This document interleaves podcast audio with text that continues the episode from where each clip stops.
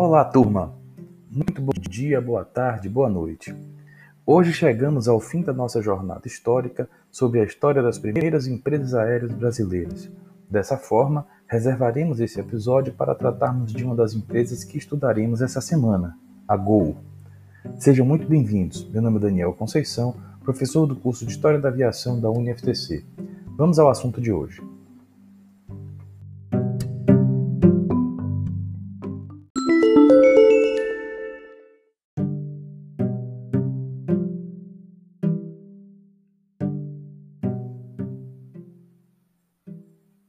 Queridos alunos, sejam muito bem-vindos.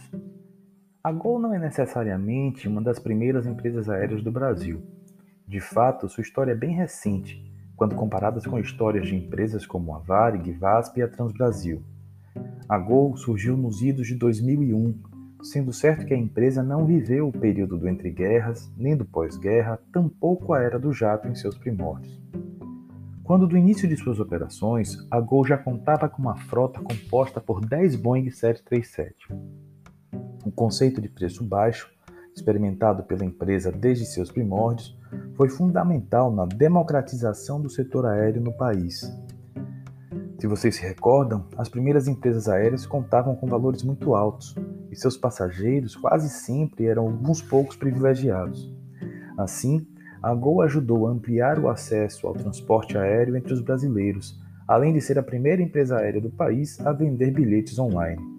Com apenas cinco anos de atividades, a Gol já era a única companhia aérea nacional com rotas e voos para todas as capitais do país. Mais ou menos nesse mesmo período, em que se consagrou pela sua diversidade de rotas para as capitais nacionais, a empresa inaugurou um centro de manutenção de aeronaves em Confins, Minas Gerais, sendo reconhecido como o maior da América Latina. Apesar de algumas mudanças, até hoje a empresa continua em atividade. Estão interessados em conhecer um pouco mais dessa história?